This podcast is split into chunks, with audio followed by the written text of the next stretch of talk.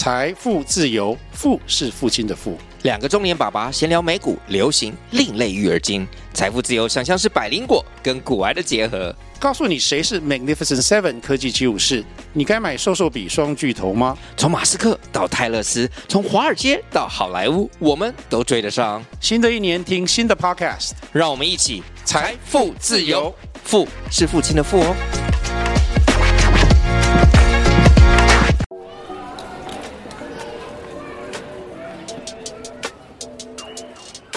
欢迎收听通勤十分钟 On the way to work。每个礼拜的一二四五，跟着我们一起掌握最新的国际商业新闻，了解各个产业衍生出来的商业趋势。我们相信，每天只要花一些时间，一起进步一点点，长期下来就能看见巨大的成长。我是 Esther，哟，我是 Tony，让我们一起在通勤的路上前往世界。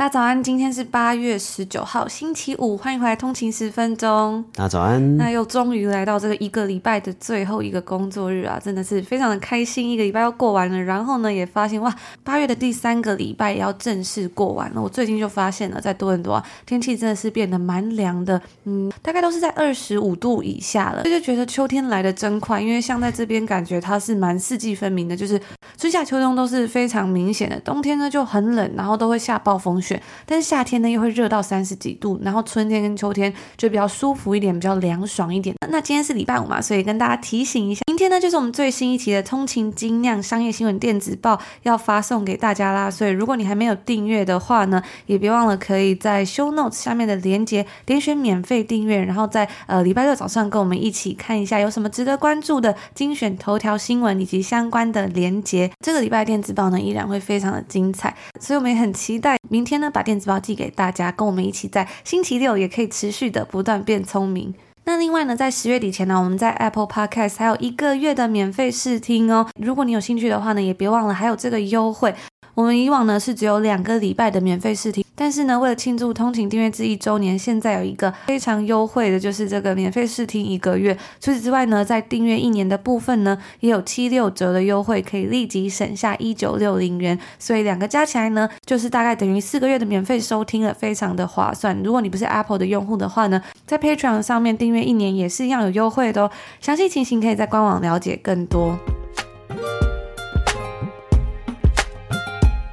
今天是北美时间八月十八号星期四，那我们看今天的美股三大指数呢，道琼工业指数收盘是上涨了十八点，涨幅是零点零六个百分比，来到三万三千九百九十九点。S&P 五百标普五百指数呢是上涨了九点，涨涨幅是零点二三个百分比，来到四千两百八十三点。纳斯达克指数呢是上涨了二十七点，涨幅是零点二一个百分比，来到一万两千九百六十五点呢。那么看到今天收盘的三大指数就有上涨吗？财报季呢也已经进入尾声了。我们在本周啊是看到了很多零售相关的公司，例如 Walmart、Home Depot。Target 和 Lowe's 公布财报，让投资人更进一步了解这些公司对目前高库存的情况的想法，以及可以看到目前消费者的消费习惯是不是有所改变，或是消费集中在哪个部分，以及对于今年下半年呢、啊，开学季和圣诞节呢，能否有足够的充足的准备。那我们昨天呢也有提到，我们有分享到，在昨天节目之中有分享到 Walmart 以及 Target 的财报，有兴趣的通勤族呢也可以去收听看看。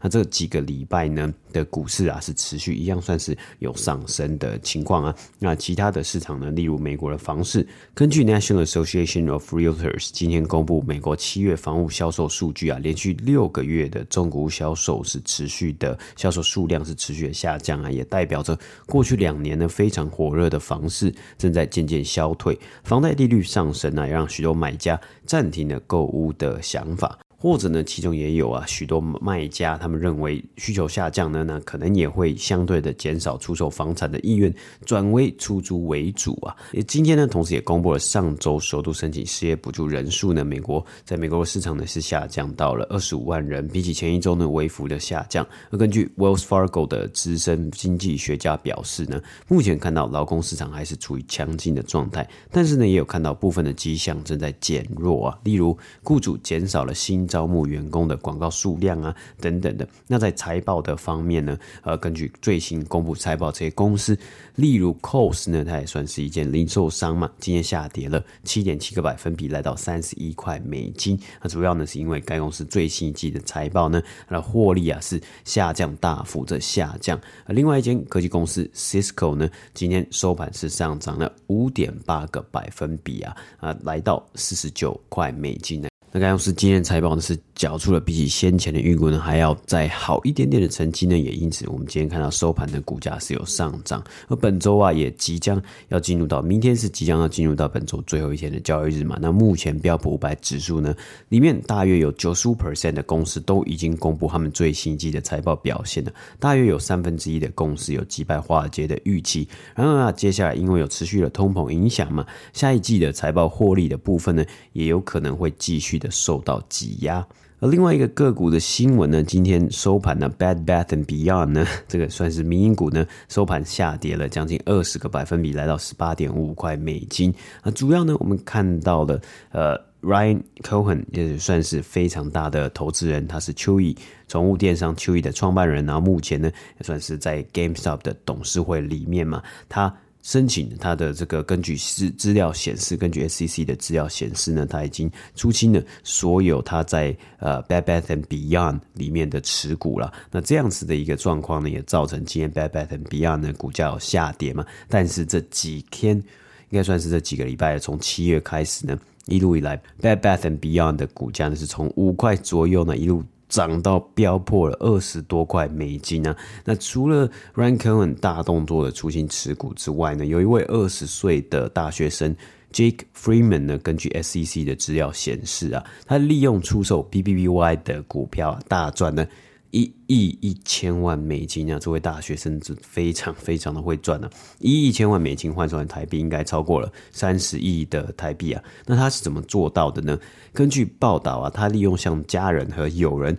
募得了两千五百万美金的资金，然后把这两千五百万呢都拿来买入了 BBBY 的股票。在七月的时候，他就是购入了这个股票嘛。购入的时候，当时的价格呢，每股是五点五块美金。那当然，在这个接下来这几个礼拜不断的上涨之余呢，他就把手中的持持股啊，全部都把它出清掉了。那他五点五块美金，所以他买了应该是大概有五百万股吧。而根据他的说法，他自己的他跟媒体的呃说法是说，他原先呢认为他应该要等会会这笔投资，他说投资啊应该会等更长的时间才会回本啊。但是我们其实认真的看一下 Bad Bad and Beyond 的数据啊，虽然它是呃民营股嘛，它在去年的时候呢股价也是不非常非常大的波动，然后他们也一直提到啊，这该公司也一直提到他们要积极的转型嘛，算是零售连锁店啊，蛮老牌的零售连锁店啊，一直想要。要力拼转型，包括重新整理、整装潢他们的店呐、啊，他们的零售店点呐、啊，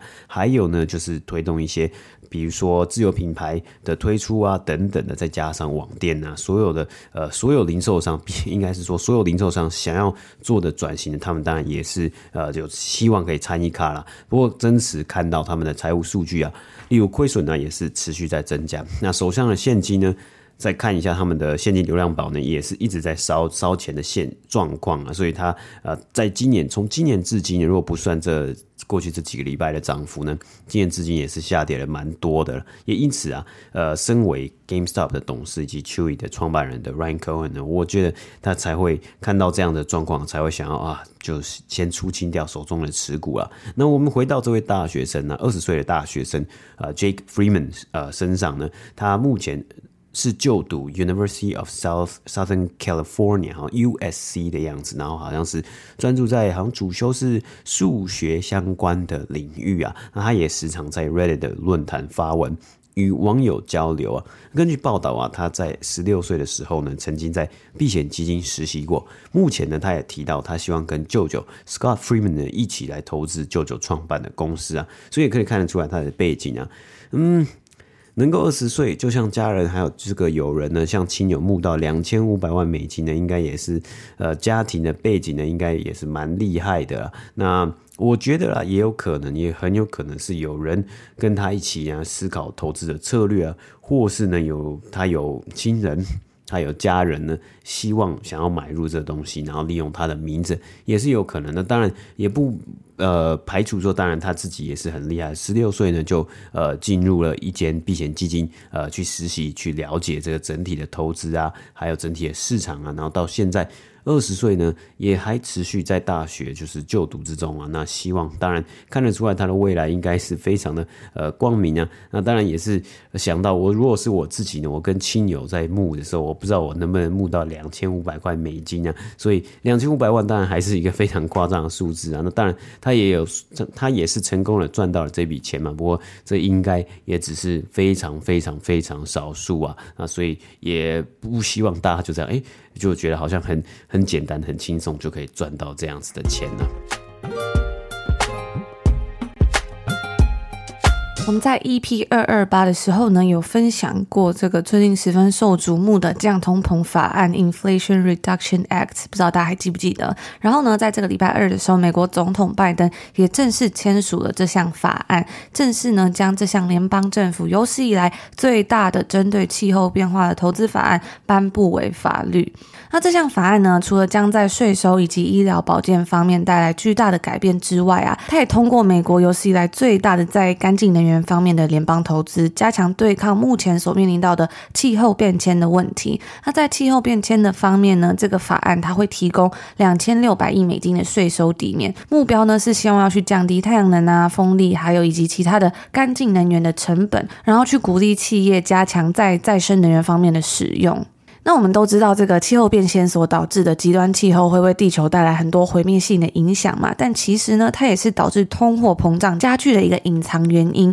推高了从食品到服装啊，或者是电子产品等等的一切价格。那为什么这个极端气候会跟通货膨胀有关呢？我们就来从头跟大家分享。首先是暴雨、洪水、热浪以及干旱呢，都损害了农业的运作、基础设施还有工人的工作能力。那所有的这些灾害啊，最终都会导致供应链中断，或者是人工短缺的状况，举例呢，像是这几天在中国就因为创纪录的热浪席卷全国，导致四川省下令啊，所有的工厂必须要关闭六天，来缓解该地区的电力短缺的问题。而四川呢，其实是中国重要的半导体以及太阳能面板的制造地，这样子的限电措施啊，将会影响世界上其他一些最大的电子工厂，包含像是苹果的供应商富士康，还有 Intel 等等的。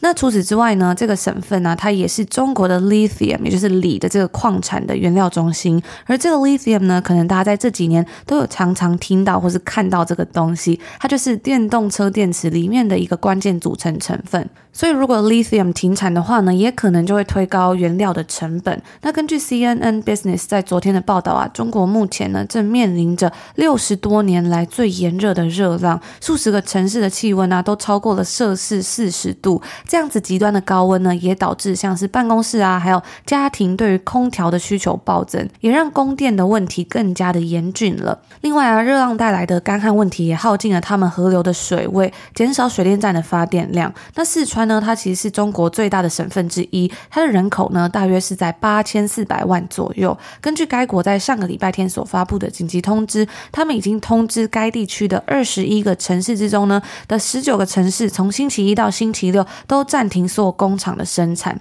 而会做出这样子的决定的原因，是因为要确保他们有足够的电量可以供给给家家户户使用，不然在家不能吹冷气，应该会热到晕倒了吧？在最近呢，呃，加拿大的西岸温哥华也是在持续的热浪当中，所以大家如果呢是在温哥华的呃通勤族们，也要记得就是在家里多多的休息，然后记得要多喝水哦。那从刚刚这个新闻里面呢，我们就可以大概看出来，这种极端气候会对商业活动啊，还有通膨造成什么样的影响。除此之外呢，根据 Bloomberg 在上周的报道啊，在欧洲呢，奶制品以及肉类的价格正在上涨。在最近，我们也看到了英国最新公布七月份的通膨率呢，是创下了四十年来的新高，也是自从一九八二年以来首次超过十个百分比了，让本来就已经困难度日的家庭呢，又带来了更多的痛苦。那因为干旱摧毁了原本用于放牧还有种植粮食的土地，随着杂货价格变得越来越高呢，消费者的压力也跟着增加。酷热的夏季炎热呢，让整个牧场都干涸了，也导致用来饲养牲畜的那些谷物，它们的收成跟着减少。那在夏天的时候呢，这些饲养牛跟羊的养殖户，所以就导致说，在夏天的时候，这些饲养牛跟羊的养殖户呢，他们必须要去拿本来是储藏给冬天要来食用的冬季备用粮草，拿来给动物们吃。不然他们就没有东西可以吃了。那在法国的部分呢，他们的玉米田啊，则正处于十年来最高的状况。极端的气候呢，也加剧了欧盟农民出口奶制品以及猪肉的困难。畜牧生产商呢，也正在应对那些不断上涨的粮食还有能源的成本，还有劳动力短缺，再加上疫情爆发等等的问题，也都导致了欧盟的畜牧数量减少。那欧盟的肉类价格呢，在六月份的时候，是较去年同期上涨了十二个百分比，这也是有史以来最大的涨幅。服。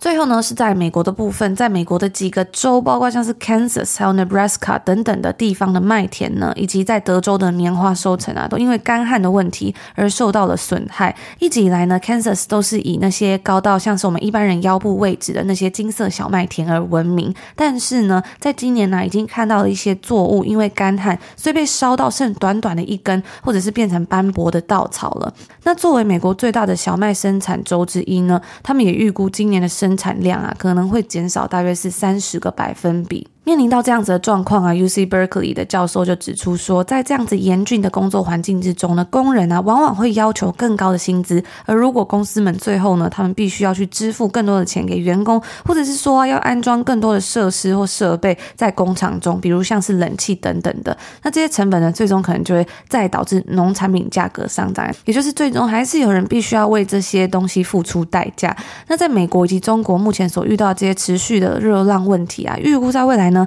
将会变得更加的严重。以上就是今天来跟大家分享呢，极端的气候会对通货膨胀带来什么样的影响？那我们今天讲到的几个新闻相关的连结呢，我也会放在 show notes，大家如果有兴趣的话呢，别忘了可以去稍微看一下哦。那以上呢，就是我们今天星期五要跟大家分享的内容啦。刚刚 Tony 有跟大家分享到这个 Bad Bath Beyond 的呃消息嘛。以前我在温哥华的时候还蛮爱逛这家店的，因为它那个店，因为它里面就是东西很多嘛，所以如果你要买像床单啊、枕头啊，就是诸如此类这种居家用品，在里面就是可以一次把它全部买齐。因为我自己是觉得呢，在北美很麻烦，就是要买东西的时候，你就是要分门别类去很多家店嘛。像在台湾就是骑个摩托车就可以到了，但是这边呢就是稍微有点麻烦一点。所以如果有这种就是什么东西都有店，就会非常的方便。但是我也发现，好像在多伦多就是 Bed Bath Beyond 的呃店就比较少，没有像西没有像之前在温哥华这么方便。那刚刚 Tony 分享这故事啊，我觉得也是非常的有趣。虽然要跟呃亲朋好友募到两千五百万，真的应该也是少数人才可以做到的事。不知道背后它有什么样的一个隐藏的我们不知道的故事。不过我觉得呢，嗯，应该有更多的故事是可能你有几千万，或者是你有这个跟亲朋好友募来的钱呐、啊，但是呢。很多人也是可能会很容易就呃赔掉了嘛，毕竟有时候这股市难以预测，风险还是藏在了许多地方。对啊，然后因为刚好现在是开学季嘛，我就看到好像网络上有人就稍微就是开个玩笑，就说哎。诶那这位 Jake Freeman 呢？他赚了这么多钱之后呢，他应该开学季要买什么东西就不愁，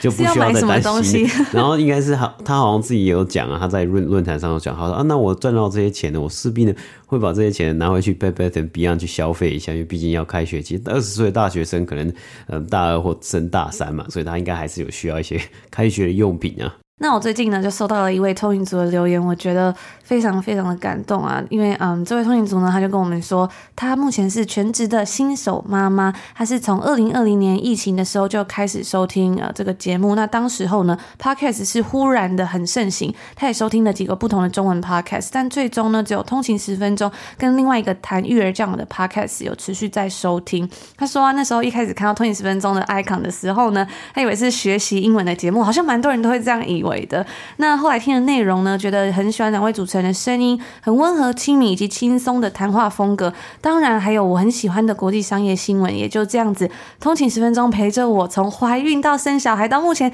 小孩已经满周岁了。在这两年多的时间里面呢，通勤十分钟从试录的节目到目前已经做到四百多集。两位主持人呢，期间也一直不断的做中学，从一开始的背景音乐啊、内容结构跟讲话的方式，都不断的调整精进，越做越好。这个坚持及努力不懈的精神让我很钦佩。尤其是两位主持人平时还有各自的工作，那我看到这位通勤族的分享呢，我觉得哇，真的是非常的感动。尤其是从这个试播集的时候就听到现在，真的是非常骨灰级的通勤族。而且像是昨天呢，我也发现我们的 IG 账号就是突破了这个呃十五 K 嘛，我觉得也算是一个小小的里程碑对我们来说。因为虽然很多时候我觉得好像时间一久了就会忘记去 celebrate every small win，就会你会忘记说，哎，每一个 tiny victory 其实呢都是一个很重要的进步。那我也觉得也非常开心，也非常感谢这位通勤族，就是哎，都有发现我们一直以来的改变。因为我觉得很多时候像是大家可能在看自己呀、啊，或在看别人的时候，要去发现这个成长跟进步，其实都不是一件容易的事情。但是我相信呢，只要你有努力，只要你有一直在学习，其实这个成长它是一定会发生的。对啊，那也感谢这位通勤族，也也看到了我们一路以来啊，就是一路以来的进步，然后一路以来的做中学。那呃，当然不会讲说我们自己是最棒了、最厉害的。我觉得一直以来我们都是保持一个谦虚的心态来在看这些新闻啊，然后跟着大家陪伴在起起大家。我们不是。呃，有很多的地方，我可能我们可以了解很多东西，但是也有很多东西呢，我们是不了解的，所以才才是因为这样子，才要继续学习嘛。那这之间呢，当然也我们也尝试很多不同的方式，然后做很多的改变。但我觉得呢，每次的改变呢，其实都让我学到一课。不管这个改变呢，它的结果是如何的，我觉得最重要的呢，更重要的是这个过程。所以呢，在这个过程之中，其实也做了快要五百节节目。哎，可能 maybe 有的时候，有的时候好，有的时候。呢，呃，状态不太好，或是呃有怎么样种种的因素，但是我觉得我是很享受这五百集过去这快五百集或四百多集的呃做节目的时辰啊，或是做节目的 process。嗯，所以我觉得，如果是收听了这么久的通勤族呢，一定也看，一定也在这段期间就是成长了很多，不只是呃自己成长，甚至这个我甚至呢，这已经是我第二位收到，就是呃从怀孕到生小孩。之前呢，也有另外一位通勤族说，他是呃听我们的节目，然后从求婚、结婚，然后到怀孕，我也觉得都非常的感动。然后在前一阵子呢，我其实也有收到呃另外一位通勤族，就是他在脸书上有分享，在看一本书，就是这个呃有钱人与你的差距不只是钱的时候呢，他就。有提到说他在看里面有一段内容的时候，看到了一个名字叫做陈觉忠，也就是快乐蜂 Jollibee 的创始人。那这个 Jollibee 呢，它是菲律宾数一数二的这个餐饮业，曾经在《通勤十分钟》节目里面出现的一间公司。那这位通勤族都还记得是在哪一集？就是第三季的第八集跟六十五集。然后他就说啊，很意外自己竟然可以记得这个菲律宾餐饮业霸主的名字，十分佩服自己。所以我觉得有时候真的是呃默默的潜移默化，虽然就像。有时候我们很难去发现自己的成长或是改变，但是呢，我觉得虽然很有时候真的是还蛮难去发现自己的改变啊，或是成长的，但是呢，有时候就会不知不觉这些累积到一定的程度的时候呢，你就会开始看到不一样的自己了。所以我觉得这是在整个过程里面我最感到开心的时刻。也谢谢大家跟我们分享。那我们就在这边呢，先祝福大家今天星期五有一个愉快的开始，美好的一天，还有有一个愉快的周末。我们就下礼拜见喽，下周见，拜拜。拜拜。